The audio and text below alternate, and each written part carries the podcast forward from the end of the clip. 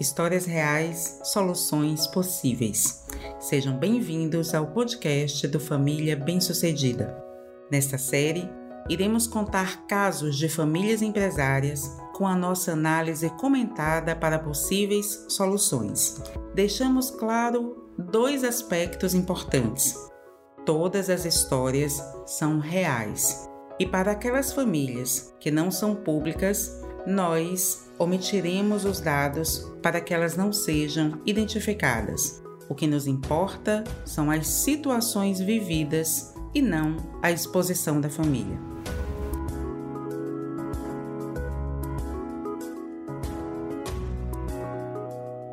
E hoje vamos para mais uma história inacreditável de uma briga de família. Vamos contar a história de um pai fundador de uma grande empresa que se sentiu ameaçado pelo seu filho e sucessor da empresa. Vamos à história, prestem atenção. Essa é a história real do Grupo Dart, um varejista americano que protagonizou uma grande exposição na mídia nos Estados Unidos entre a década de 1990 e 2001. Tudo começou quando o fundador, um homem visionário de grande capacidade empreendedora, abriu sua primeira drogaria de descontos em 1955. Este negócio permaneceu dando bastante resultado por quase 30 anos. Em 1984, o fundador, com a ajuda do seu filho, que já estava atuando na empresa, tomou a decisão de vender o negócio, conseguindo um valor de 250 milhões de dólares para investir em outros novos negócios. O filho, que já estava na empresa, havia estudado na Harvard Business School e estava conseguindo obter sucessos notáveis nos negócios da família. O problema é que isso gerou uma ameaça à liderança do pai no ambiente empresarial o pai estava sentindo a sua reputação de grande empreendedor ficar abalada com a presença do filho nos negócios. A situação ficou insustentável quando o filho declarou em uma entrevista no Wall Street Journal que iria assumir a empresa e que faria mudanças significativas na gestão em um futuro próximo. A entrevista deixou o pai completamente transtornado. Ele demitiu o filho por uma mensagem via fax e, ao mesmo tempo, afastou a esposa do conselho de administração da empresa. A esposa reagiu imediatamente com um pedido de divórcio, alegando infidelidade e abuso físico e o filho abriu um processo judicial contra o pai por demissão injusta. O pai então se aliou ao filho mais novo, que tinha pouca experiência em negócios, e o colocou como CEO da organização. O pai também alterou a estrutura acionária da empresa, prejudicando consideravelmente o outro filho e a esposa a família começou a viver uma batalha judicial que rendeu manchetes escandalosas na imprensa durante vários anos. Por conta de todo este desgaste, os três filhos do fundador venderam suas participações no negócio. Contudo, aquele filho que foi afastado ganhou na justiça o direito de administrar os imóveis da família. Esta briga afetou consideravelmente o desempenho das empresas e, ao final do ano 2000, o seu fundador tomou a decisão de pedir concordado. Mas, neste momento, já havia uma quebra de confiança no mercado e, ao final de 2001, houve finalmente um pedido de falência quando a empresa foi fechada definitivamente. Para finalizar esta triste história desta família empresária, o filho tentou reiniciar sua vida abrindo o negócio.com. Vamos é, entender que isso era já no início do ano 2000. E ele tentou reiniciar sua vida abrindo negócio.com justamente de uma farmácia online, que foi o negócio que iniciou os negócios da família. Mas o pai fazendo o último dos seus últimos recursos, imediatamente iniciou um negócio semelhante, sendo o pior concorrente do seu filho. Enfim, ambos não conseguiram decolar as novas empresas e fecharam seus novos empreendimentos. O fundador desta empresa e pai desta família morreu falido e solitário poucos anos depois. Nossa, César, que história! Que história! É uma história triste, enfim, mas de um problema que você, como consultor de empresas familiares, deve ter conhecimento de algumas empresas passam por esse tipo de problema, que é justamente a briga entre pai e filho aqui, mas pode ser mãe e filho, enfim, a briga entre o fundador e o sucessor por uma crise de ego. Ali a gente percebe nessa história que o fundador não conseguiu lidar com a situação de que o filho que ele mesmo havia enviado para Harvard Business School, ou seja, ele investiu na formação de excelência do filho. Quando o filho traz essa formação para dentro do negócio, ele se sente completamente ameaçado.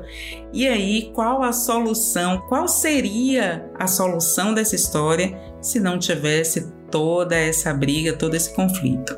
É, Letícia, é uma história realmente surpreendente, principalmente quando nós vemos essa disputa pelo poder entre o fundador e o sucessor, caracterizada de forma muito clara como uma briga de egos, né? Uma briga Exatamente. de egos, onde o fundador ele não está preparado para ser sucedido, apesar de ter colocado e preparado o seu sucessor. O sucessor já estava pronto para assumir Outra coisa que nós vemos é a questão da falta de alinhamento de comunicação, por exemplo. O qual foi o estopim? Qual foi a gota d'água desse processo, desse conflito? A entrevista. Foi a né? entrevista né? para o jornal.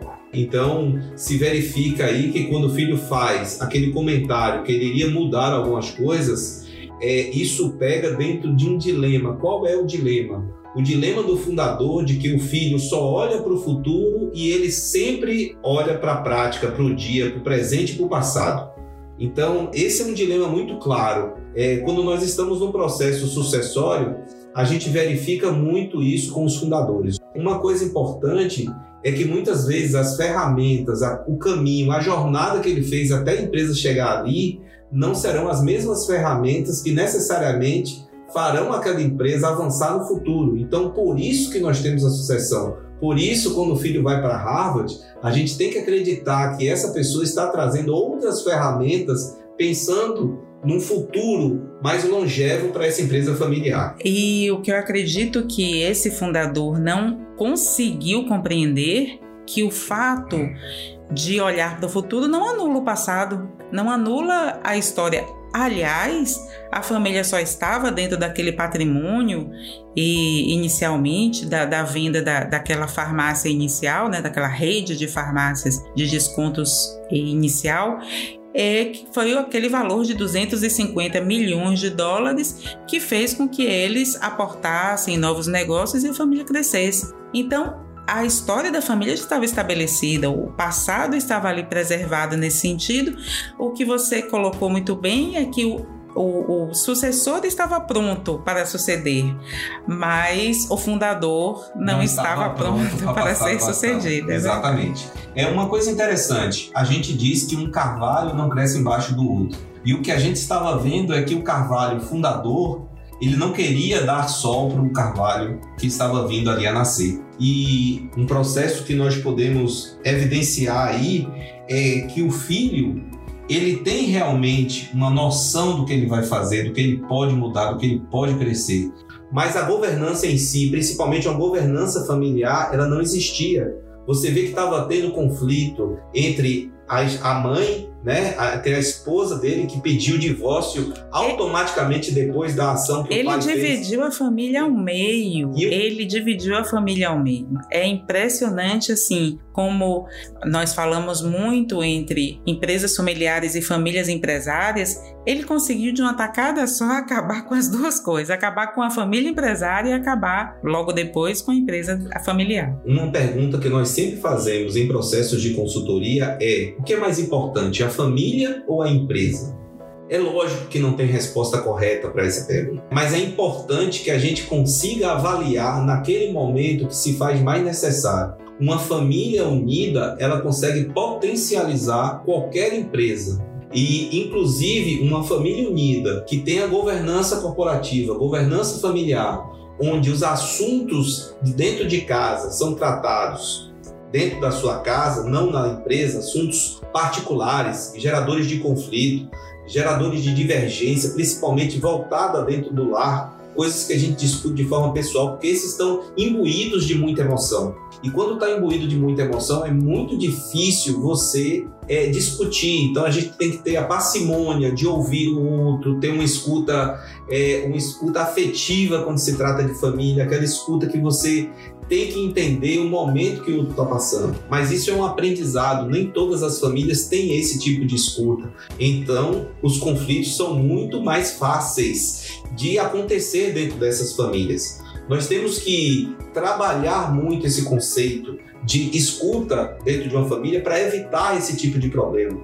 É verdade. E, uma coisa também que é feita nas, nas consultorias do FBS é, é, justamente o conhecimento do perfil comportamental dos membros da família. Talvez se fosse identificado esse apego ao poder né, do, do fundador, é, fosse trabalhado uma substituição de poder. Você não acha? Eu acho e concordo. Até porque o grande medo da sucessão é ela ser confundida pelo fundador como um envelhecimento como aquele espaço dizendo assim: olha, agora você vai morrer, você não faz mais parte desse processo, você não tem mais condição. Inclusive, o cônjuge tem uma, uma ação muito forte nisso. Porque se o cônjuge também não estiver preparado para esse processo sucessório, quando o fundador, a fundadora chega em casa, a primeira pergunta que ele faz é: Ué, você vai fazer o que agora? Vai fazer você, o que da vida. O que, é? você vai fazer da vida? Você não tem mais poder, poder dentro da empresa? Exatamente. Quer dizer, são esses questionamentos que nós temos que trabalhar. Outra coisa é que a espera deste pai, deste fundador, foi de ser ultrapassado pelo filho. Quando o fundador tem um ego que este fundador mostrou nessa situação, é exatamente o anseio de não ser ultrapassado pelo filho na gestão que ele fez, do filho tomar os louros. E a gente tem que entender que uma obra, como um prédio, uma ponte, um, uma obra, uma grande obra que traga longevidade para qualquer empresa familiar, é uma coisa de longo prazo. Todos terão o seu tempo de contar a sua história, os seus avanços, aquilo que foi feito, aquela cultura que nasceu, foi semente, foi base, foi raiz para a árvore que vai crescer Exatamente. e para o fruto que vai dar. Né? Então, isso é importante que nós tenhamos em mente esse processo de continuidade. E a governança familiar traz isso para a empresa. Separar os papéis da família em si, discutir os assuntos da família no, no seu devido lugar, os assuntos da empresa também nos seus lugares específicos para serem discutidos, com a razão, sem a emoção que se tem dentro da sua casa quando você está discutindo assuntos pessoais e particulares. Pois é, incrível.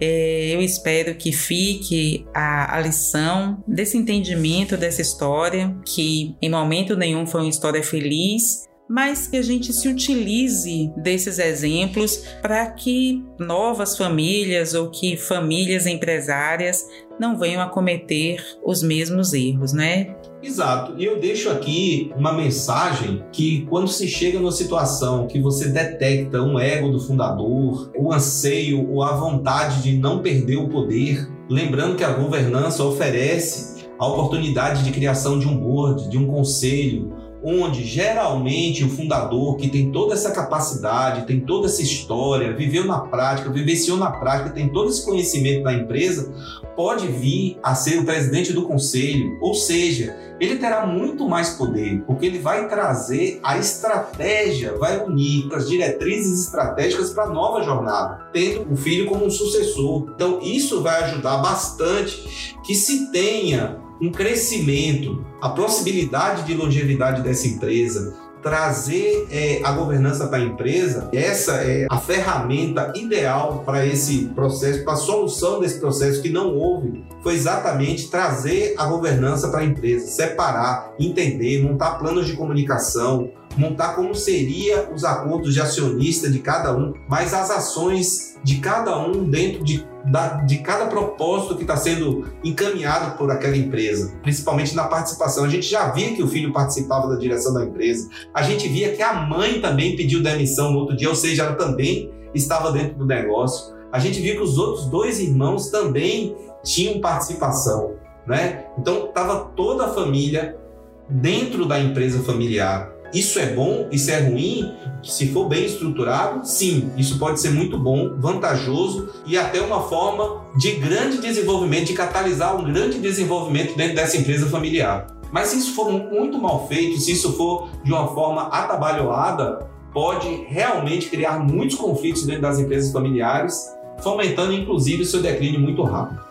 Então, Finalizamos aqui o nosso episódio Histórias Reais, Soluções Possíveis. Eu, Ana Letícia Cardoso, apresentando este podcast e o nosso consultor fazendo comentários sobre as soluções possíveis dessas histórias, César Andrade. É isso aí, deixa um abraço para todos vocês e lembrando que o FBS Família Bem-Sucedida tem como propósito trazer paz, harmonia e longevidade às famílias empresárias, evoluindo suas empresas com governança corporativa. Muito bem.